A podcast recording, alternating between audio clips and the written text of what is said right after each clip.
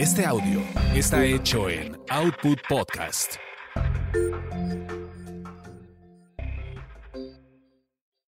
Escuchas a las sexolocas Alessia Divari y Edelmira Cárdenas. Prende tu curiosidad, activa tu imaginación, apaga tus prejuicios. ¡Hola! Hola, mamá. ¿Cómo está usted? Muy bien, muy bien. ¿Viste que ya soy sexóloga Divari otra vez? ¡Ay, no! ¿Qué? ¿Y recuperaste todo? O, no, no, no, es un desastre, es un desastre. Instagram oficialmente no es mi red favorita. este, porque para los que no sabían, me hackearon mi cuenta, sexóloga Divari, y me, me robaron mi cuenta. Y entonces abrí una nueva. Eh, Instagram no se pudo hacer nada, y entonces ni Facebook, nada. Pues abrí una nueva como Divari. Y hace cuatro o cinco días me la inhabilitaron y me la cerraron. Entonces esa cuenta desapareció. Y entonces volví a abrir una nueva y busqué y el nombre otra vez Sexóloga Divari estaba disponible porque el que hackeó mi cuenta le cambió el nombre, entonces ya no es Sexóloga Divari. Y entonces otra vez Sexóloga Divari existe, igualito, solo que otra vez pues cero, volvimos a empezar, ¿no? entonces, si alguien conoce a alguien de Instagram que me puede explicar por qué me cerraron, porque auténticamente no entiendo nada, no sé si tengo un enemigo público del cual no sé nada y me están, ¿no? O sea, cierre y cierre mis cuentas. Eh, auténticamente no entiendo, pero pues se volvió a hacer, lo estoy volviendo a intentar una vez más. Esperemos que sea la buena, porque si no, me voy a TikTok, gente. Amiga, no, lo que pasa es que ahora, ay, yo, ay, pero es que estoy toda jodida, ya ves que yo me... Sí, no, qué madrazo. Pegó un trancazo, me quedé en las escaleras en Exa, pero bueno. Eh, entonces, ¿vas a volver a empezar otra vez como sexóloga, sexóloga Divari? ¿Y de la sexoloca te las vas a llevar para allá o cómo le vas a hacer? Cerraron mi cuenta, no existe ya, no tengo acceso a ello, a la nueva que había hecho. A la sexóloga. Aparece, sí, aparece como si me lo hubieran, como si me hubieran denunciado por algo así muy trágico, supongo, porque la inhabilitaron y la cerraron. Ya no existe. Por, o sea, la primera te la jodieron, la segunda sexóloga Divari también. Uh -huh. Sí. O sea, vamos a volver a empezar para sí. el sexo Divari. sí. Güey, no está este asunto. Vea que no, no, está terrible, pero pues ya lo tomo con más filosofía. La primera me pegó mucho, ya, ya. Después nada. Eh, tus más de, de, de mil seguidores, eh, eh, los celebrábamos y bueno, ay, amiga, pues no, no lo sabía, pues es que como la verdad han dado en friega, loca total, y tú y yo siempre hablamos por WhatsApp, no me habías dicho lo que te había sucedido. No, a no, todos también andaba en la loca. Están sintonizando y saben que todos los lunes a la una de la tarde tenemos nuestro programa Sexolocas con Alessia Divari y Edelmira Cárdenas, no sean gachos, por favor necesitamos que una vez más acepte de alta eh, el, el, la nueva página, eh, otra, oye, la nueva. Que es la vieja, pero que, exacto, así. Ya, póngale me gusta, hay que echarle la mano a esta pobre. La... Ah, güey, no. Uh, sí. Pero bueno, pero bueno, ya. Entonces, a, ahora sí me encuentran hasta el día de hoy como otra vez sexóloga Divari, para los que quieran seguirme por acá, eh, sexóloga Divari, y bueno, sexualmente es del que claramente ya la siguen, ¿no? Eh, pero bueno, ¿qué? ¿Empezamos o qué? Empezamos el día de hoy. Eh, la semana pasada los extrañé muchísimo, les comentaba que me fui a Guadalajara y regresé al otro día. Realmente ha sido una molestia lo, de la, lo del aeropuerto, pero nadie decimos nada, porque obviamente el aeropuerto fue tomado por eh, los padres con hijos eh, con cáncer y como no hay medicamento, bueno, ese es otro show. Pero el día de hoy eh, vamos a hablar un tema que me tiene totalmente apasionada, un tema que me invita a estudiar y un tema que Alesia y yo decíamos, ¿por qué nadie nos deja estudiar la parte de los hombres? O sea, mucho y de lo que al menos en mi caso tengo más de 20 años trabajando la sexualidad y la autoestima femenina. Sin embargo, la parte del varón es algo poco visto y eh, hay mucho eh, conflicto al respecto. Exacto. ¿no? Hay muchos mitos, muchas falsas creencias, creencias muy limitantes también acerca de la sexualidad masculina. Y por eso es que hoy vamos a hablar de sexualidad masculina y masculinidades, eh, porque en dos días, el 19 de noviembre, se celebra, para quien no lo sabe, porque no se le da mucha difusión, es parte, es parte de lo mismo, eh, el 19 de noviembre se celebra el Día Internacional del Hombre. Existe desde hace ya algunos años eh, y nada, entonces como pretexto, aprovechando para que se sepa que ese día existe, y que tiene un propósito puntual, el que existe el Día Internacional del Hombre, es el 19 de noviembre.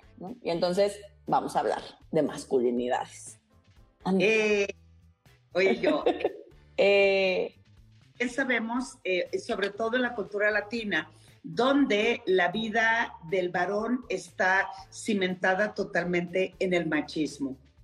Eso ha sido una controversia en los últimos años cuando las mujeres decidimos hablar pero decidimos también buscar un espacio. Sin embargo, en el caso de los varones ha sido un conflicto fuerte el construir su nueva masculinidad. ¿Y por qué decimos nueva? Porque el varón, el hombre, también sufre de la masculinidad, también sufre del machismo, que lo obliga comprometerse a cumplir roles de género, a cumplir una imagen con respecto al ser hombre, eh, eh, el ser agresivo, el ser apoderado, el ser violento, el ser eh, desigual, pues es, es también el rol importante que se le impuso al hombre. Claro, em- y a estar demostrando constantemente su hombría, ¿no? Sí. Las mujeres no tenemos que demostrar nuestra... Feminidad feminidad forzosamente, aunque también, eh, pero en el caso de los hombres es, es algo que pega en ellos, en él constantemente. Bueno, no sé si Alessio o yo somos las que estamos fallando. ¿Te vas tú o me voy yo, amiga? A mí te me vas tú, pero no sé si a ti te me voy yo. Entonces no sé. Ahí nos avisan quién es, porque si, oye, si te pasmas, sabemos que o eres tú o, soy yo y así la otra sigue, le sigue hablando. Espero que todos este, eh, nos, nos, avisen quién es la que quién es la pasmada. Gracias por las felicitaciones, por mi cumpleaños. Y veo que ahorita me están felicitando. Muchas gracias. Bueno, este gran tema que es masculinidades. Ah, que somos las dos.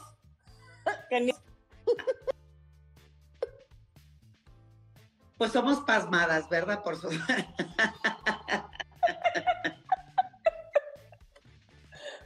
Ay, no. Mientras esto se dé, oye, y mientras Instagram nos esté jodiendo constantemente entre si te quita la página o no y entre nos pasma o no, nosotros queremos hablando al pie del cañón, qué pasa y hacia dónde va esta nueva eh, respuesta del hombre por construir nuevas masculinidades. Eh, que te visiten, no sé qué cosa, me lo está diciendo ahorita. Le digo, mira, ¿qué cosa? O sea, la vida, no, te, perdí, pero la vida no quiere que hablemos de masculinidades. Todo es un complot. No, pero hablar, así sea eh, mochas, cortadas, es un temazazazo. Ah, eh, recordamos que cuando decidimos escribir nuestra tesis del doctorado, Alesia la fue la primera que dijo, quiero trabajar sobre la sexualidad masculina. Bueno, todo el salón así de... Sí. ¿De los te acuerdas? De los hombres. No puede ser posible. ¿Y qué pasa? Cuando tuvimos clase, tuvimos clase también de, de, equidad de género y feminismos y así, y yo insistía en hablar de hombres, no, bueno, por poco la maestra se puso mal. Entonces, porque es, francamente, a veces no nos damos cuenta que también las mujeres podemos ser francamente muy violentas hacia los hombres, ¿no? En, sobre todo al eh, invalidar las sensaciones y las vivencias masculinas. Que tampoco, igual que nosotras, la pasan mal, tienen una vida, les pasan cosas, tienen problemas, ¿no? Son, son hijos del heteropatriarcado eh, igual que nosotras. Eh, es igual de limitante, solo en sentido distinto. Y sobre todo en esta masculinidad eh, pasada, ¿no? Porque estamos hablando que estamos trabajando por, por escribir otras páginas sobre el ser hombre y cómo construir su masculinidad. Pero en tiempos pasados, eh, esa manera de suprimir totalmente las emociones, porque eso no te hacía hombre, ¿no? Sobre todo eh, si lloras, eres gallina, si eres sensible, eres gay, bueno, lo decían en, otro, en otra terminología, y además manifestar el sentimiento o la emoción que sientes en ese momento, pues no se veía bien, no se veía de fortaleza y no se veía eh, tan bien como el, el, hombre, ¿no? Cuando yo recuerdo cuando era en mi casa, que fuimos ocho mujeres y mi hermano, mi, mi papá decía, eh, no hay que hacerle tanto cariño o, o, no demuestres tanto cariño porque los hombres se crían bajo las faldas de las mujeres. Y una vez más, eso los hacía verse débiles y su nivel de autoestima bajaba considerablemente. En los últimos, eh, que será año y medio, que yo empecé a trabajar mucho más fuerte la asesoría, estoy recibiendo muchísima consulta. La, hoy por hoy, el 100% de la consulta que tengo, el 90% son hombres. Y eso me da una perspectiva total de cómo hoy estas nuevas masculinidades quieren trabajar en su seguridad, en su autoestima y sobre sensibilidad. todo su sensibilidad. Y eso me tiene embelesada porque ahí te va mi querida Alesia. Ya cambié mi tesis. ¿Cambiaste tu tesis? ¿Ahora de qué va a ser? Masculinidad. ¡Qué chingón! me da mucho gusto coordinadores, pero eh, no, es que estoy trabajando fuerte en un proyecto personal que no tiene nada que ver ni nadie me lo paga, ni mucho menos.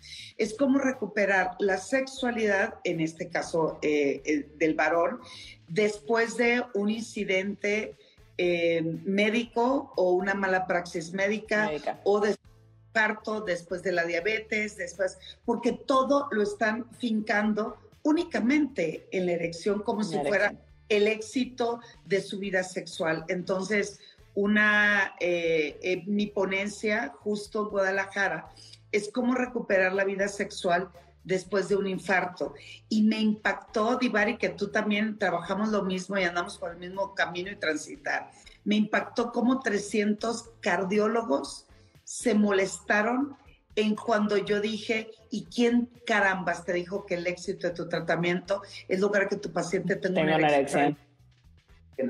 Eso, aparte de que ya sabes, cuando trabajamos con médicos, el punto de vista eh, se reduce únicamente a la genitalización. o al tema más mecánico de la sexualidad. Exactamente. Entonces, cuando yo propongo cómo hacerle, eh, eh, por ejemplo, y de dónde viene esto, y tiene totalmente que ver con el tema del día de hoy. En el último estudio en nuestro país, 5.599 muertes no traumáticas que se presentaron en nuestro país. Solo 34 de las más de 5.000 murieron de un infarto. Y las 34 eran hombres. Y ahí te va, mana de las 34 personas que murieron de un infarto, 27 murieron teniendo sexo con alguien que no era su pareja. ¡Ay, qué susto! Ajá, ahí te, va, mana, todavía. qué bueno que nunca me ha pasado. ¡Qué susto! Y lo más increíble es que en, en, la, en el mundo médico, el, el desgaste cuando tienes una actividad sexual, lo miden con una medida que se llama MET. Bueno, cuando el hombre tiene sexo con su esposa, el nivel de desgaste en MET es de 3. Pero cuando tienes sexo con una diferente, con una mantilla, o con un amantillo, el nivel de MET sube a 7. Es por eso que su corazón desgasta mucho, la adrenalina desgasta más, eleva niveles de cortisol y es ahí donde vive justo el infarto. Por lo tanto, ¿qué pasa con esta nueva masculinidad?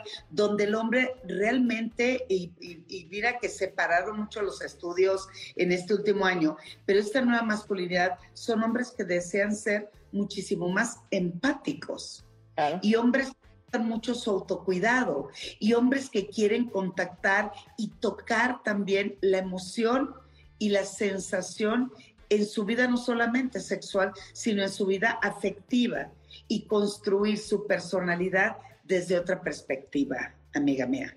Claro, y es por eso que, o sea, cuando hablábamos del Día Internacional del Hombre y de, y de abrirnos a estos temas y de hablar de masculinidades y de darles un lugar también a los hombres y de ver la importancia que tiene hablar de esto, es justo porque lo que promueve este día, eh, enfocado, eh, porque ahora va a ser Em, tiene seis pilares el Día del Hombre, ¿no? El Día Internacional del Hombre. El primero tiene que ver con promover modelos masculinos positivos y más normalizados. O sea, porque generalmente en los medios de comunicación, en, todo lo que vemos cuando se habla de hombres, los, los modelos que generalmente vemos no son los modelos más positivos, ¿no? Son, como decías al principio, modelos de masculinidades más violentas, agresivas, poco sensibles, poco empáticos, donde todos son iguales, donde no les interesa nada. Y lo cierto es que eso solo es un estereotipo que responde a, muchísimos factores, sobre todo sociales y culturales, pero que hoy los hombres no están ahí ni quieren estarlo, ¿no? Y entonces justo tiene que ver con abrirnos a posibilidades y con promover tanto en, en, mí como hombre como en demás hombres eh, modelos positivos de masculinidades donde justo eh, me permita ser sensible, donde me permita abrazar a mis amigos si es que los quiero abrazar, donde el toque físico no esté mal visto, eh, donde expresar mi cariño, mi amor, mi ternura eh, se ha permitido y normalizado. Sí, porque además todavía hace 15 años atrás, las películas o las telenovelas o los programas que la mayoría del mexicano o la cultura latina veía eran masculinos, eh, eran hombres de cantina, ¿no? El alcohol, ¿te acuerdas? De borrachos.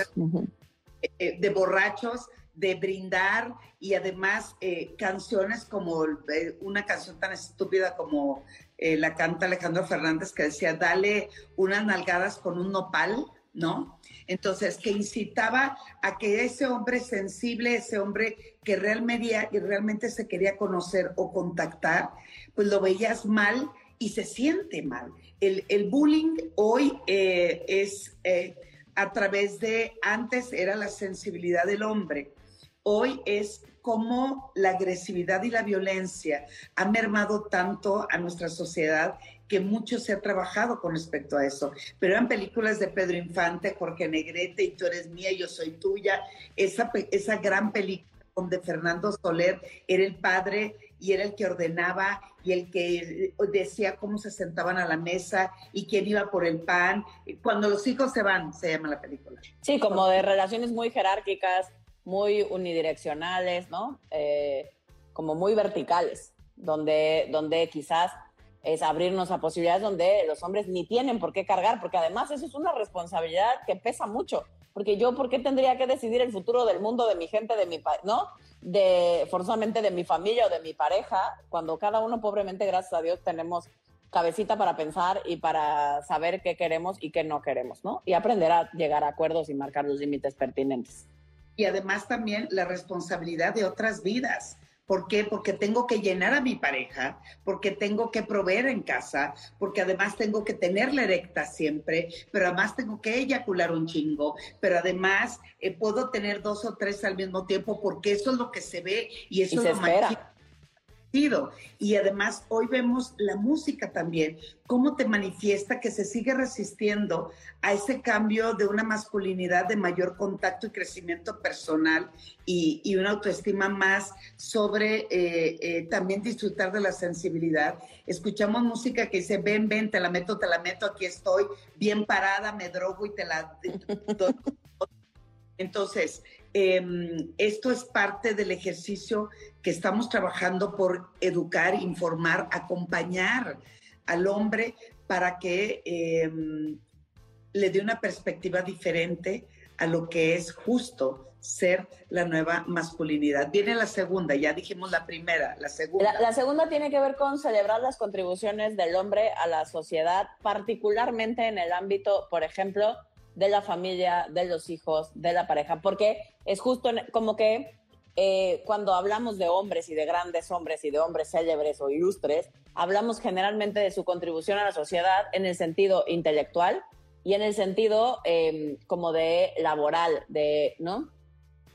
Pero hablamos poco o nada, de hecho ahí es donde están la mayor parte de los modelos súper eh, limitados y en la versión, digamos, negativa o muy jodida de los hombres, en función de la familia, como que los papás no están presentes, los hombres se van, los hombres abandonan, los hombres son malos, ¿no? Todas estas creencias que, que comúnmente escuchamos decir a muchas personas como, claro, pero pues ya sabes, cómo es que es hombre.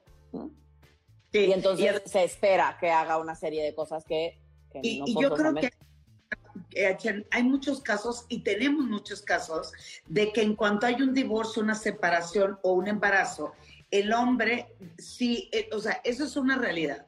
El hombre eh, se ausenta de la vida y la crianza de los hijos o solamente se, se concreta ver a los hijos cada 15 días, o sea, es papá cada 15 días.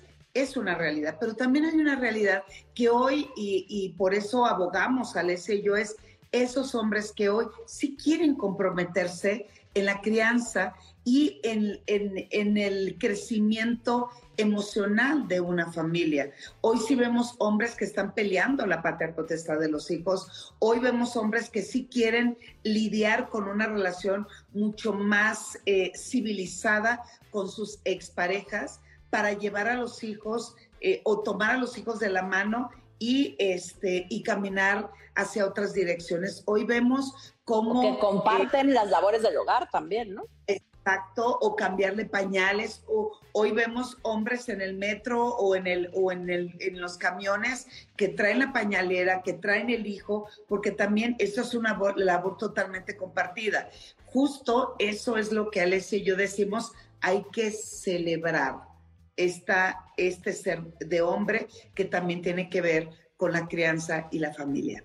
Y sobre todo con saber que existe la posibilidad, porque ahorita que hablábamos de eso, estaba acordando de un paciente que amo con todo mi corazón porque ha sido divino acompañarlo en su proceso, de, de, de, cómo él ha ido descubriendo estos patrones, estas, ¿no? Como este machismo que traía, pues como súper introyectado, sin, dar, sin siquiera darse cuenta, porque lo real es que ni siquiera nos damos cuenta.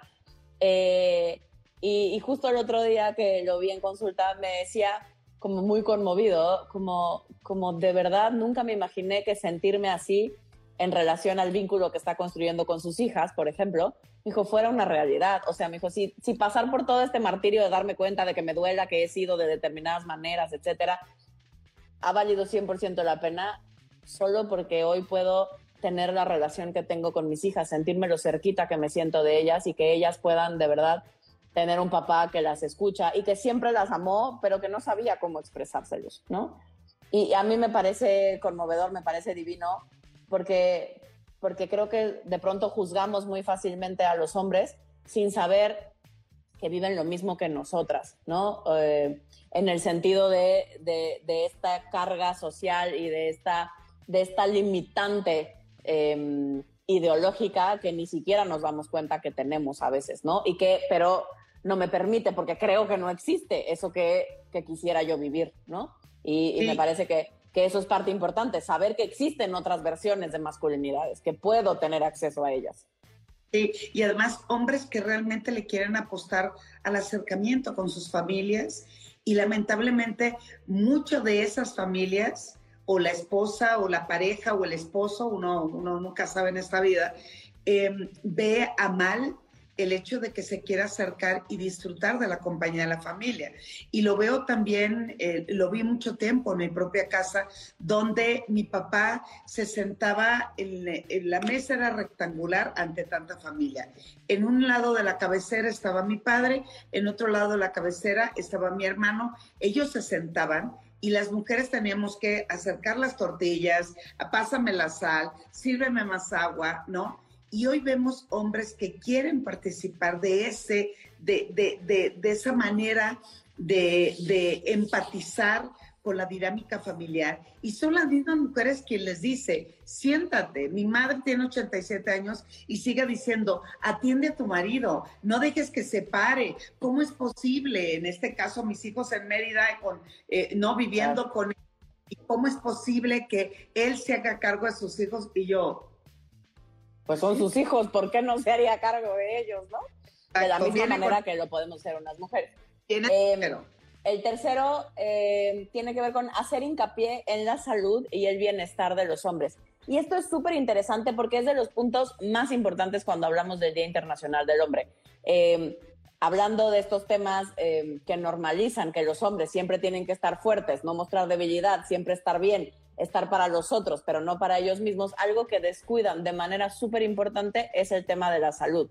Según cifras, por ejemplo, de Organización Mundial de la Salud, de 100 hombres que tienen algún síntoma físico, que no se sienten bien, son 20.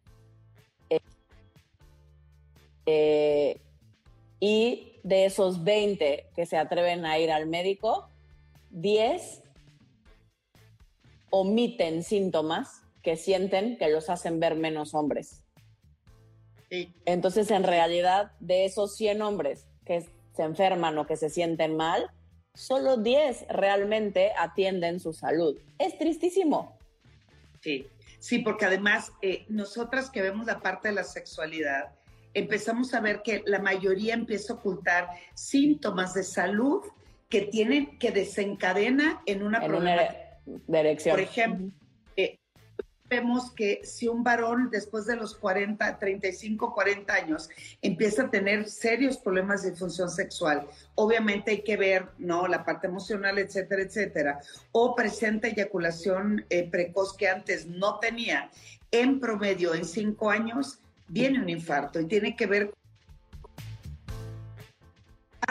eh, el hombre no hace revisiones de su próstata, ¿no? Como las mujeres que año con año vamos a hacernos el papá Nicolau, la colposcopía, la radiografía, bueno, entre miles de cosas más.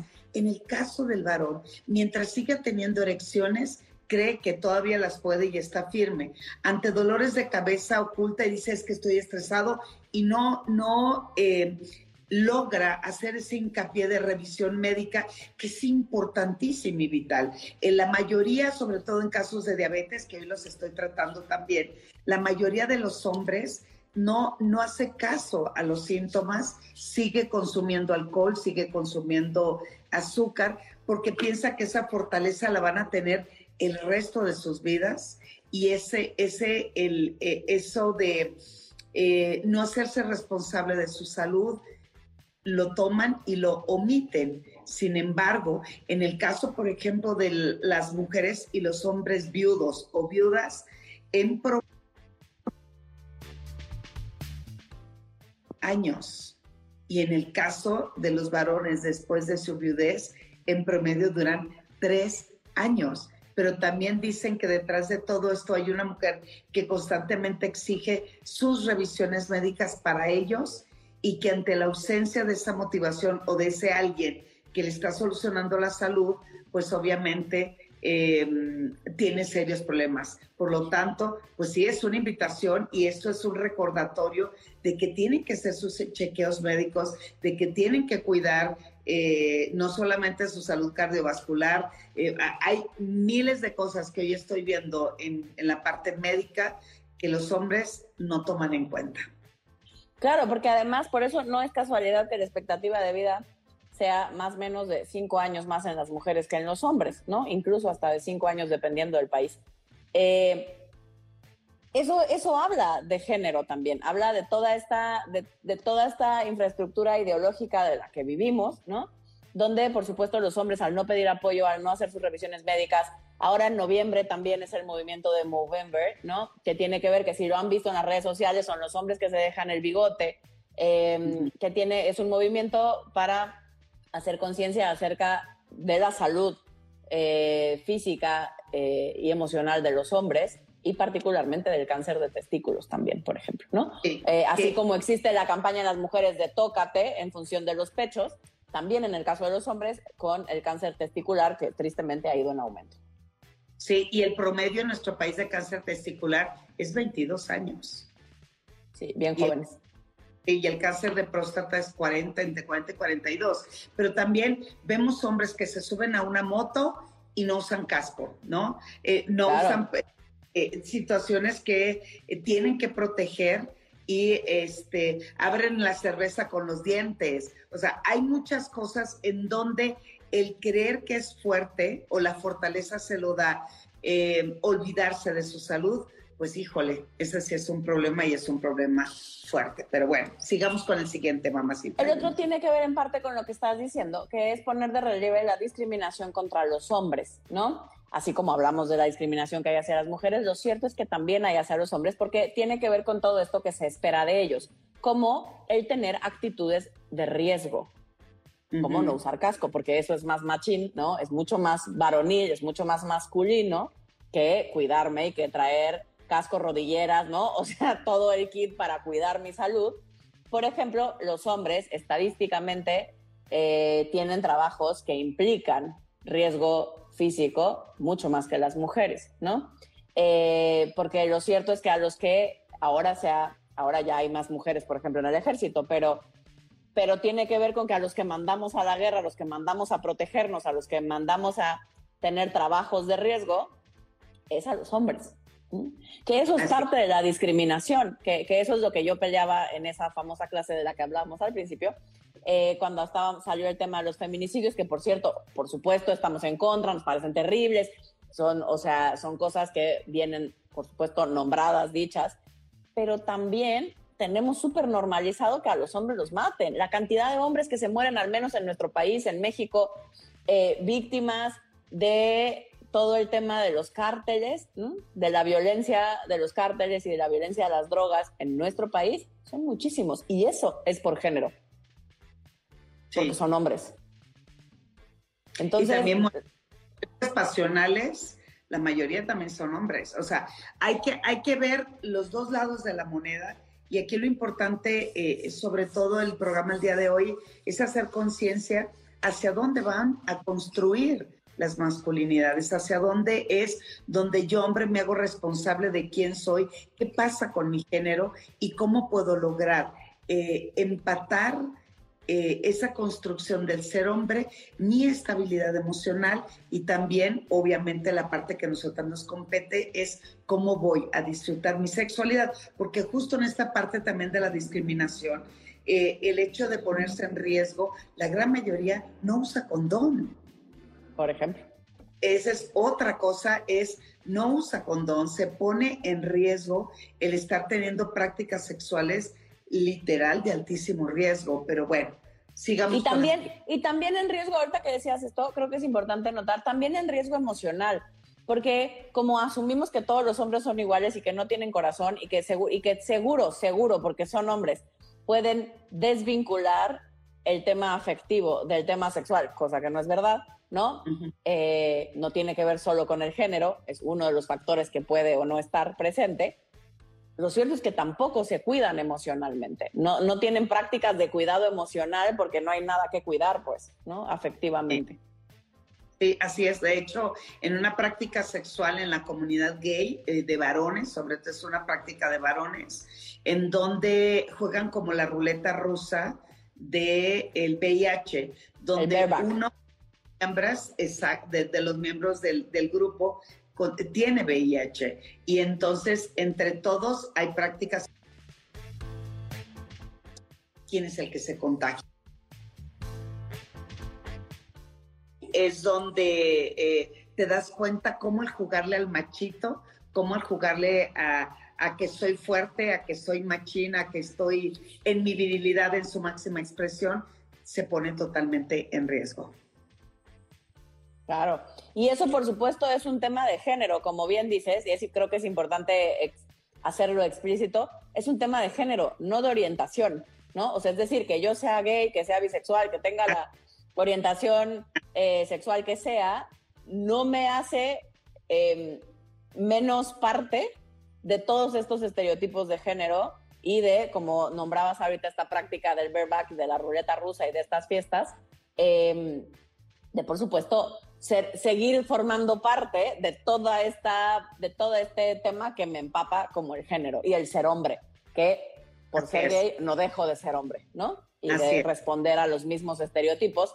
Por supuesto, algo muy común que yo veo en, parejas gays, de hombre a hombre, eh, tiene que ver con esto, ¿no? Con el peso que le damos al pene, a la penetración, a la erección, al ya no voy a ser suficiente, al me quiere porque la tengo grande, al no valgo nada porque tengo el pene pequeñito. Em, y eso se da muchísimo en parejas gays porque siguen siendo dos hombres, pues, ¿no? Hijos de la misma cultura en ese sentido. Eh, que entonces se potencia, de hecho, a veces la, eh, pues está este tema de querer demostrar nuestra hombría o su hombría. Así es, viene con la otra mana, viene la otra.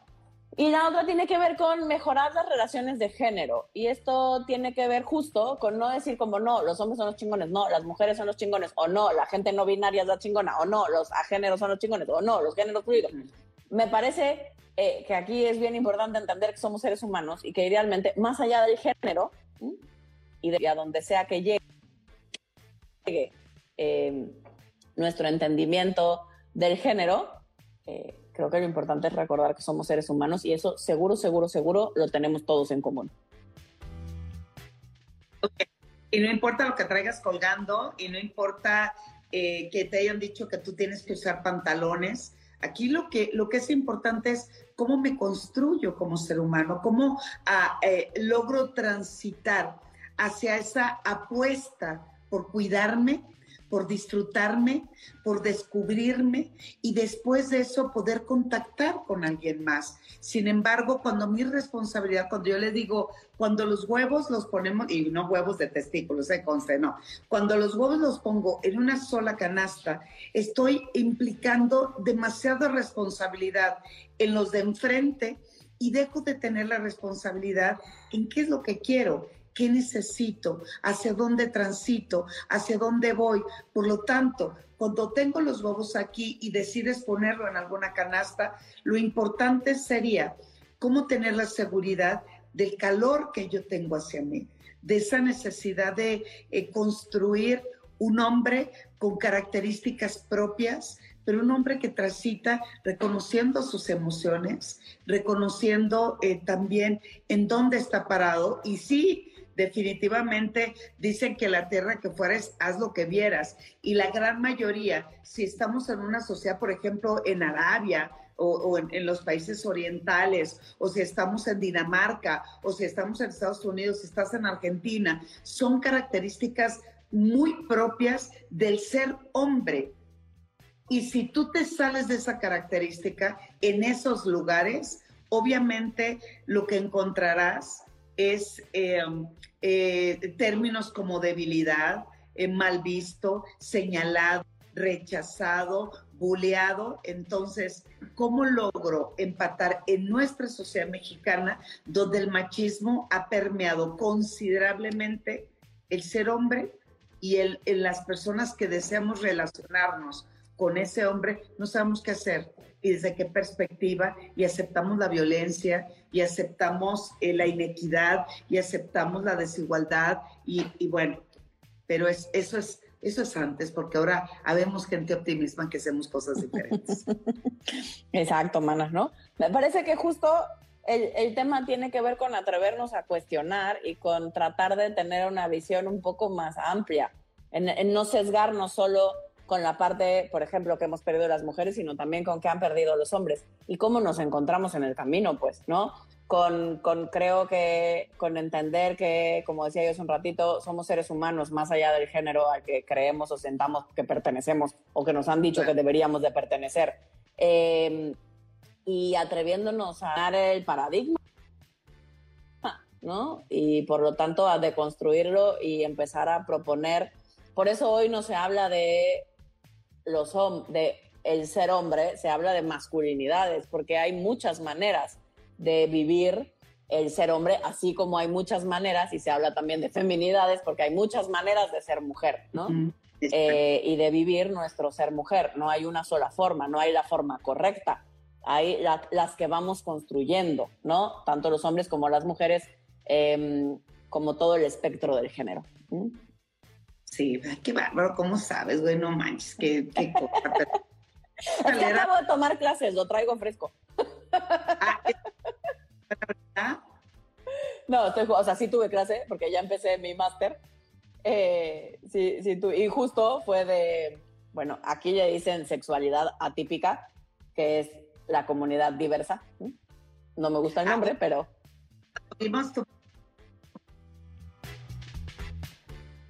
Una sexualidad atípica. Ahora, dime lo que es eso. ¿Qué, qué fue lo que en la escuela? Es que no, porque al menos aquí en donde estoy estudiando, esta etiquetita de sexualidad atípica tiene que ver con nombrar a la gente de la diversidad sexual, ¿no? A las personas que entran en eh, esta otra etiqueta que sería la diversidad sexual, es decir, la comunidad LGBT más, ¿no? Bueno, LGBTTTQA más. Es gacho decirle atípica, o sea, raritos, diferentes. Pues entiendo, entiendo que tiene que ver con que sea más común o menos común, ¿no? La heterosexualidad pues sigue siendo la más común, ¿no? Eh, pero como hemos platicado en otros momentos, porque si bien en México no le llamamos típica o atípica, simplemente no lo nombramos, ¿no? No le pusimos nombre. Hablamos, hablamos de heterosexualidad y diversidad, que sigue siendo un poco la misma etiqueta, solo sin nombrarla, ¿no? Yo me parece que como hemos platicado en otros momentos, Eder y yo, o sea, en un mundo ideal, y para nosotras sería como la diversidad somos todos, entender que la heterosexualidad forma parte de la diversidad. No están los diversos y los heterosexuales. Estamos todos que formamos parte de la diversidad sexual de la naturaleza.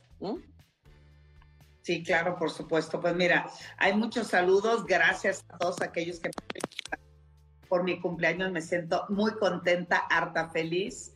Hay saludos y se están uniendo por todos lados.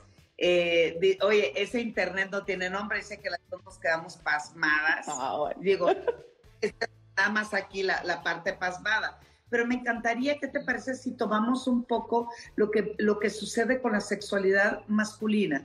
Porque todo eh, se ha centrado únicamente en la característica o la biología o la parte de el, el pene, ¿no? Si lo tengo erecto, cuánto dura erecto, eh, qué, qué grosor tiene, y eh, cuánto tiempo tenemos de actividad sexual. Sin embargo, eh, hoy de lo que estamos trabajando fuerte es cómo esa sexualidad masculina, también cuando involucramos la emoción, el sentimiento, el descubrimiento y el ser, híjole, eso le da, ay, ya me saboreé, mana, un cambio radical. Exacto, ¿no? En, en, nuestro mundo ideal, mana, eso sería por supuesto, uno de los cambios que nos encantaría ver, ¿no? No sé si, no sé si nos va a dar la vida para ver esos cambios, ojalá que sí. Eh, pero que justo tienen que ver con, con eso, ¿no? Con, vivir una sexualidad, con permitirle también a los hombres vivir eh, eh, y, practicar el erotismo, ¿no? No solo enfocarse en, en este tema súper mecánico, falocentrista de valgo y soy y existo porque tengo un pene, ¿no? Tan es así que gracias también a la comunidad trans de hombres, hombres con vulva, eh, es que también nos estamos cuestionando un poco todos, ¿no? Así como mujeres con pene, qué es el género y a qué le estamos llamando ser hombre o ser mujer y eso qué significa para cada uno de nosotros y entender que va más allá también del cuerpo. Sí, eh, más allá del cuerpo y hoy eh, dentro de esa educación o esa eh, manera de expresar la sexualidad en el hombre a través de la pornografía, a través de, tiene que ser el dador de placer de, con quien comparte y también el rendimiento sexual es mucho más importante que la calidad. Eso era antes hoy eh, tenemos el valor de empezar a externar qué me gustaría, qué deseo, cómo compartir. Y, yo sí estoy viendo, de verdad, y, no es que pequemos, Alessia y yo, de ser totalmente optimistas en este tema, pero sí estamos viendo hombres que empiezan a tener el compromiso de asumir su sexualidad desde otra perspectiva. Para empezar, escucharse a sí mismos la segunda es, eh, he tenido eh, la fortuna de ver con éxito cuando mando tareas o ejercicios a los hombres desde cómo contactar simplemente con una regadera. Y me dicen, jamás pensé que mi, mi piel fuera tan sensible. Sensible. Claro, y eso ah, me hace también un hombre que hasta puede llorar en un acto sexual y no está diciendo soy gallina, este, soy insensible, bueno, ahora soy más sensible, soy un blanco perfecto para que me estén jodiendo, o sea. Claro, es, es, es una cosa, ahorita que decías esto de llorar en la regadera y durante un acto sexual, me acordé de, hace ya muchos años tenía yo, tuve un paciente que estaba divino, porque justo trabajando con temas de su masculinidad y ¿no? de no, vales por tu pene y todo esto que hemos dicho a lo largo de, del programa de hoy, em, empezó, y entonces se empezó a conectar mucho más, y entonces una vez me habló, eran como las 3 de la mañana, no sé qué hora era, en la madrugada suena mi teléfono, contesto y era él, ¿no? Y me decía, es que, es que no puedo parar de llorar, no sé qué me pasa, qué vergüenza, o sea, estaba con una chica, ¿no? Y, y entonces tuvo un encuentro sexual, fue súper lindo, se conectó muy cañón, sintió muchísimo y después se fue a esconder al baño. Pero esto, o sea, hoy lo cuento como algo simpático porque luego lo trabajamos y ya ella y yo nos reíamos de lo que había pasado. Pero lo cierto es que es triste, es triste que me tenga que ir a esconder al baño porque lo que se pone en duda es mi masculinidad, porque no sé qué hacer con mi sensibilidad, porque de pronto el sentir me parece apabullante y no sé qué hacer con eso, porque nadie nos enseñó, pues, ¿no? Eh, y entonces son el tipo de cosas que si eres hombre y quieres aprender a conectar más contigo, con, contigo, con tu cuerpo, con la vida, eh, probablemente vivas, ¿no? Eh, de pronto No, perdón, perdón. Hasta, hasta la práctica sexual de la masturbación es, es increíblemente satisfactoria y divertida cuando empezamos a encargar ejercicios de ahora eh, eh, toma contacto con tu respiración. Por ejemplo, les voy a platicar, obviamente no decir el nombre, un paciente o cliente, como le quieran llamar, eh, hablaba de que para él era importante eh, sentir algo diferente en su masturbación, que por favor le enseñara. Entonces le puse un ejercicio eh, donde le pedí que comprara una toronja. Entonces, que le hiciera un hoyito en la parte del ombligo de la toronja y lograra masturbarse, pero en tiempo, ritmo, voluntad, ya sabes, ¿no? Todo lo que nosotros enseñamos. Y resulta que está en una parte de Estados Unidos donde allá es invierno, bueno, igual en todo el mundo, ¿verdad? Pero eh, ya hace muchísimo frío y, la, y todo lo que es el cítrico ya no está en el súper y se le ocurre que como no había toronja, pues se compró una calabaza de esas de ahora de ah, las... las pumpkins, las, las, las, La calabaza es amarilla grandota. Pues lo que pedí es mételo al microondas, busca una temperatura así de Dice que ha sido de la, la, mejor experiencia masturbatoria en su vida. Y luego, oye, ¿y, y, ¿y, las semillitas de la calabaza te exfoliaron el pene o qué? ¿No? sí, claro. Pero es real. Hoy hacer una práctica de masturbación con respecto, obviamente, en los hombres, no necesariamente tiene que terminar en un orgasmo. Es cómo lograr sensibilizar tu cuerpo y tu mente para un disfrute que no tenga que ver únicamente en si el pene está erecto o no, o si tengo un orgasmo con erección o no. Sin embargo, el que hoy se está dando permiso de erotizar su práctica sexual, de erotizar su mente para que justo cuando venga el orgasmo en la práctica de masturbación, venga lleno de fuegos artificiales y eso hace que su cuerpo, su mente, su piel y su espíritu pues también se sensibilicen. Claro, y también como ir aprendiendo a disfrutar con todo, con todo el que soy, ¿no? Con mi cuerpo, con mi mente, con mi emoción, con, ¿no? Con mi espíritu, si creo en el alma y en estas cosas más espirituales, con todo el que soy y todo lo que engloba esta personita que soy, ¿no? Entonces, me parece que un ejercicio que valdría la pena que, que también se llevaran de tarea, las mujeres también, pero, pero las mujeres en general tendemos a explorar un poco más nuestro erotismo. ¿no? Em, los hombres en general cuando se masturban solo se tocan el pene, no, no, no tocan prácticamente nada más de su cuerpo. Entonces, un ejercicio que vale la pena es, como, como ahorita Delmira un poco explicaba también, como darte el permiso de, de no tocar tu pene eh, y de buscar las sensaciones en todo tu cuerpo, en ver qué sientes si te pasas la mano por la boca, si tú solito te haces así, porque se siente rico. O sea, si yo hago esto, ¿no? Empiezo a ver cómo mis labios despiertan, ¿no? Y se empieza a sentir como una cosquillita y ver qué pasa si me los aprieto. Y estoy solo jugando, o sea, con esta partecita de mí, ¿no? Que es la boca. Y después puedo probar qué pasa si acaricio mi cuello. Es común que cuando estés haciendo esto, de pronto te sientas ridículo. Date chance. Nadie te está viendo, nadie sabe lo que estás haciendo. Ni siquiera se lo tienes que contar a nadie si por de pronto no te sientes cómodo. Pero date permiso de con todo y la incomodidad ir buscando explorar tu cuerpo y ver qué vas sintiendo. Cambia con las texturas, cambia con las temperaturas, pon música, mueve también la iluminación. Es decir, el erotismo tiene que ver con apelar a todos los sentidos. Entonces, busca explorarlos sin tu pene. Si llega a la erección, si no llegas, tienes un orgasmo, si no tienes, no es lo relevante. Lo relevante, ¿no? Como bien decía Edel, tiene que ver con ir despertando y, y eso también lo podemos ir construyendo. Sí, además yo les voy a dejar también un ejercicio eh, que van a conseguir eh, globos o este, bombas, hacemos en Sinaloa. Un globo lo van a inflar más o menos de este tamaño, así como, como una sandía pequeñita.